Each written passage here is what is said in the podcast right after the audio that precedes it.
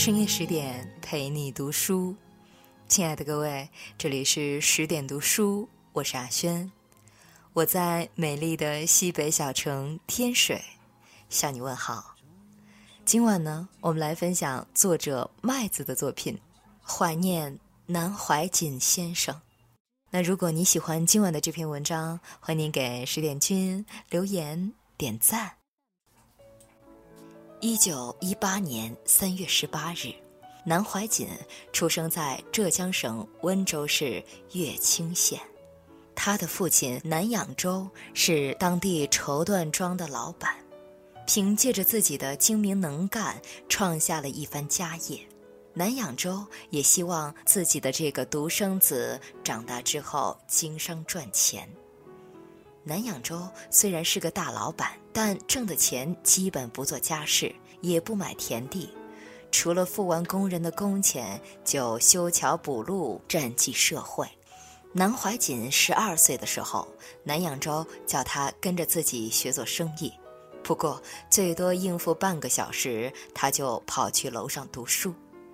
南怀瑾从小成绩就很好，加上一定的天资。小小年纪就写诗作对，闻名乡里。父亲还请了一位医生教他武术，他也顺便在老师的药铺里学中医、看医书。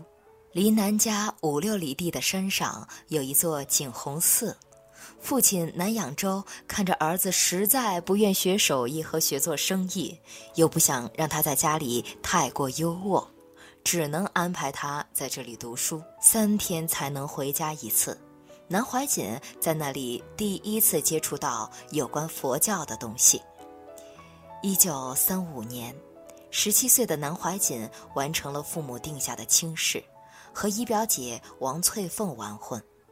此时军阀混战，革命运动风起云涌。外地同乡带回的消息让南怀瑾决定出去看一看。他辗转杭州、成都，一心学武，寻找剑仙奇人。在西湖边儿，南怀瑾每天早晨四点起床习武。后来，他以第一名的成绩从浙江省国术馆毕业。一九四零年，南怀瑾在成都中央军校。谋得一个公职，名义上是政治指导员，实际上教习武术。此时的他一边在中央军校教武术，一边继续寻访剑仙。也就在此时，成都附近的灵岩寺聚集了很多前来避难的文人志士，其中就包括西北大德袁焕先。这个人影响了南怀瑾的一生，正是袁焕先把南怀瑾引领上了佛学之路。他从中央军校辞职，跟随袁焕先创办了维摩经社。维摩经社成立之后，南怀瑾作为其中的重要成员，对整个长江上游的佛学研究做了巨大的推动作用。但突然有一天，南怀瑾不辞而别。在四川峨眉山开启了三年的闭关生活。他的学生后来回忆，既然学佛就要把所有的大藏经全部看完，在那时，只有峨眉山有大藏经。也是在那时，先生也正式出家。伴随着修行。悟到了的南怀瑾看大藏经像看小说一样。一九四六年，二十八岁的南怀瑾出关以后，在成都佛学界已经有相当的声誉，但找上门的官职、教职都被他一一拒绝。之后，南怀瑾又来到西藏探求佛法，同时寻找西藏的喇嘛去印证自己悟出的心法。南怀瑾曾在《宗镜录略讲》里提到他求法密宗的魔力：天天到上师面前磕几十个头，天天供餐，上师始终不理你。几个月后，总算答应了。一九四六年底，身在昆明的南怀瑾决定回家，家中的父亲以为他已经阵亡。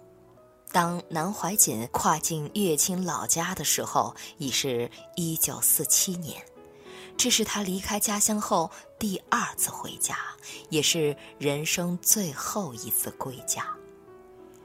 一九四九年春天，南怀瑾来到台湾，正如父亲期望的那样，成为商人。他和朋友在基隆办了一个公司，取名义利行。在琉球、台湾和大陆之间做三角贸易，然而好景不长，血本无归。弘扬中国文化一直是南怀瑾的心愿。生意失败后，他在艰苦的生活中开始在讲堂讲习佛法，并且开始著书。此时，日本人大力宣扬禅宗。而同一时期，中国的禅学大师虚云法师正在遭受攻击。面对这种情况，南怀瑾决定写一本禅学著作《禅海离册》。这本书在一九五五年得以出版。然而，由于语言艰深晦涩，加之台湾经济萧条，难以售出。但进入六十年代以后，这本书却悄然热销。后来，南怀瑾受台湾辅仁大学等学校邀请，进校给学生讲授哲学和禅学，社会声望越来越高。南怀瑾讲《易经》，也讲《论语》，台下的观众从单纯的大学生变成了更多阶层和职业的人。一九六六年，蒋介石、蒋经国也请南怀瑾去军队做巡回演讲。蒋介石还曾亲历幕后聆听。后来，蒋介石有意让南怀瑾任职政府，但被南怀瑾委婉谢绝。虽没有任职政府，但南怀瑾在一九七零年在台湾成立东西精华协会，开班讲课，弘扬传统文化，禅学班也是其中课程。当年在青城山。袁焕先第一次教他打禅七，现在南怀瑾主持的禅七已经闻名遐迩。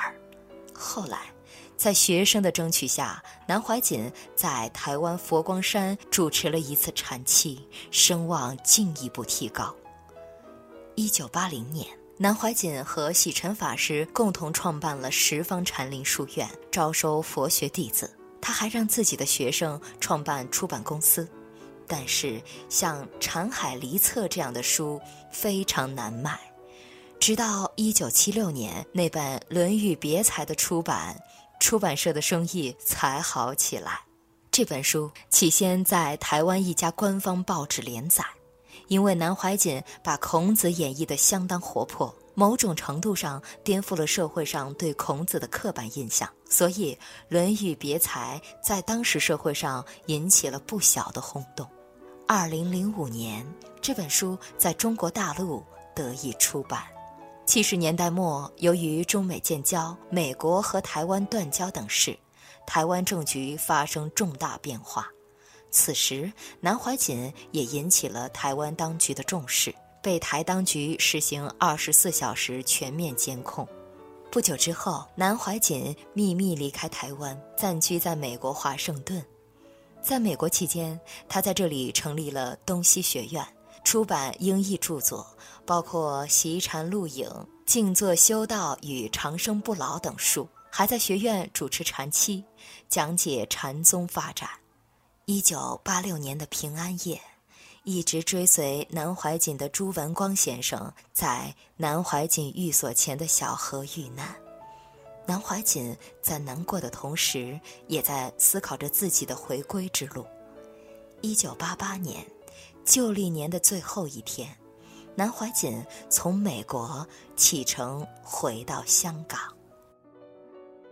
七十年来春梦沉，四恩未报刻心惊。云山家国愁千结，未转金轮愧此身。回国之后，南怀瑾经常受到各种请求他支援的信。在乐清老家，现在所能看到的南怀瑾故居，在当年就是他个人出资五百多万元为乡邻修建的乐清老幼文康活动中心。修建时因为设计拆迁，南怀瑾在给当地政府汇款后，叮嘱村里不可使一人有抱怨之心。然而利益之下，依然有人误解他的好意，认为他欺世盗名，修建个人乐园。他认真看着老家的来信，叮嘱村里协调好各种关系。建好之后，南怀瑾将这里转交地方政府管理。从一九四九年离家，南怀瑾再也没有回到过这里。比起建设文康活动中心，京温铁路的修建更是让他身心俱疲。这是南怀瑾在美国就有的想法。到香港后，浙江政府多次派人与南怀瑾沟通，最终他成立香港联营公司，投资总额一点七二亿美元。在当时的政策环境下，这条铁路的审批耗费了整整三年。最后，浙江方面寄来的京温铁路合资内容，让南怀瑾方面的人严重质疑其合理性，认为投资这条铁路成为包赔不赚的事。但是南怀瑾说：“我决定一定要修，不是为我，是为了要开启一个大例子。中国政府的公共建设可以和其他资方合作。”我不去打开这个关闭的大门，那么几十年都不会有人打开这个大门的。一九九二年十二月二十八日，南怀瑾亲自挑选了开工日期，十万多民众参与了开工典礼。这条全长两百五十一点五公里的铁路修了五年，也让南怀瑾身心疲惫。他最后没有出席京温铁路全线铺通大典。之后，南怀瑾写给浙江方面一封信，信中说：“我仔细反省，犯了很多错误。首先，我不应该被乡义情感所欺，不必先与浙江打交道，应该一开始就找中央交涉。我是在外太久，不知道政府的体制组织。”比起过往的情形复杂百倍，最终南怀瑾转让了所有京温铁路的股份，即便他后来到太湖大学堂，也没有去看一看这条他倾注无数心血的铁路。他感叹：修铁路只是皮毛，文化才是根本。在香港的几年间，修建京温铁路和老家的康乐居，让南怀瑾对国内的政治经济有了更多的理解和反思。他更坚定要做的是重整中国的传统文化。一九九八年，在学生的邀请下，南怀瑾在杭州、江苏等地走了一圈，想见一个朋友们修道的居士林。当时的南怀瑾已经。八十三岁高龄，在吴江地方领导的推动下，南怀瑾买下了太湖边三百亩滩土，修建太湖大学堂。建造过程中，从资金到设计，南怀瑾费力颇多。他希望一切要以最自然的方式呈现，比如在修建过程中避免使用空调冷气。经过六年的努力。太湖大学堂终于建成。南怀瑾在这里的首次演讲中说：“区区一条人间铁路算什么？现在这个地方，我想修一条人道之路开始的基地。”在人生的最后岁月，南怀瑾依旧以他的一己之力，在太湖大学堂为推动整合中国传统文化而努力。在对待子女方面。视天下人为子女，视子女为天下人，这是南怀瑾的处事方式。他让客人们感到如沐春风，对学生、对故友如亲人，对孩子、亲人却疏于照顾。二零一二年六月十八日，南怀瑾得知医生已经无能为力，写下两个字：平凡。像平时一样进入打坐状态。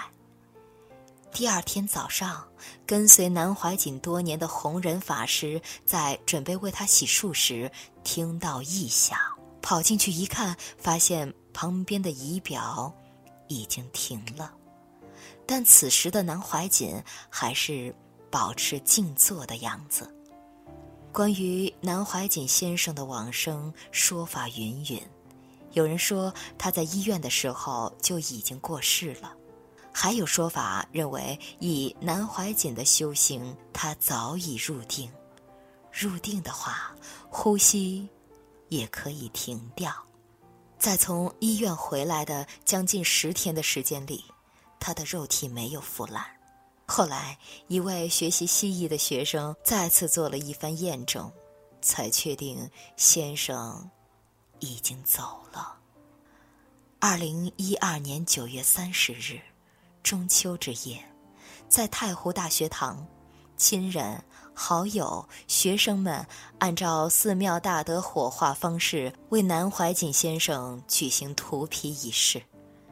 讲到佛教里的轮回，南怀瑾自己曾说：“我是不会往生西方极乐世界的，我会生生世世到人间来的。学佛的人，生死是无所谓的。”生就是生，死就是死，要在生死里面打滚。南怀瑾说自己一无所成，一无是处，他幽默开朗，一生传奇。他的身边总是围绕着众多学生，如今却没有一个敢自称他的弟子。他视天下人为子女，子女却如天下人一般。他留给世间近百部著作，也留给世间无数传奇。今晚的文章就分享到这里了，再一次的感谢你的聆听，感谢你的守候。在文章的结尾呢，想宣布一个好消息。为了帮助大家提升自己的素养和层次，十点读书开放了一座成长图书馆。那在这里，就有《解忧杂货店》《肖申克的救赎》《简爱》这样影响全世界的经典名作，也有《自控力》《非暴力沟通》这样的职场实用宝典。免费开放十天，陪你听本书。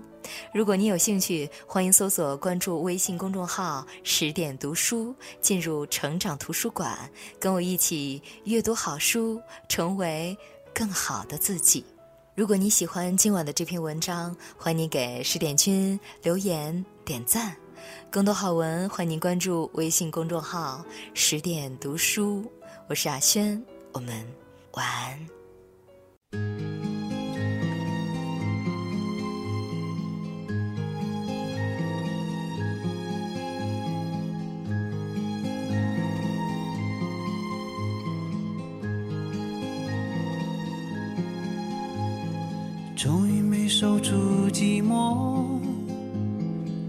心悄悄开了锁，心潮渐渐涌上来，就像解冻的冰河，梨花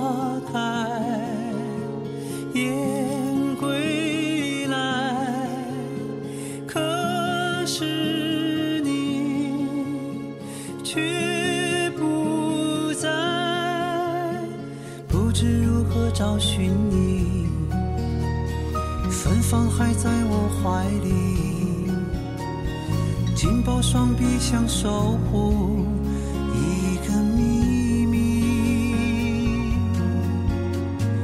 不知如何形容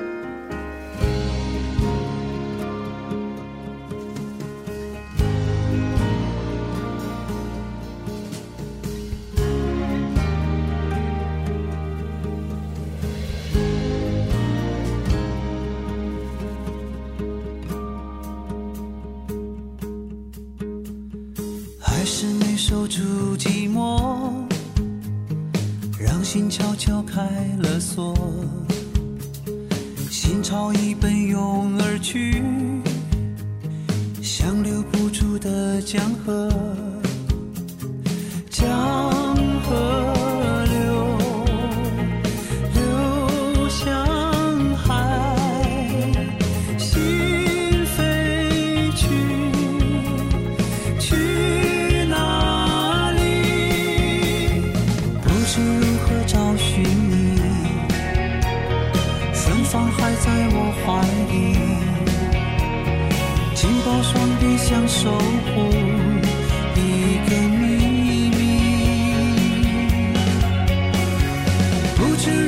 形容。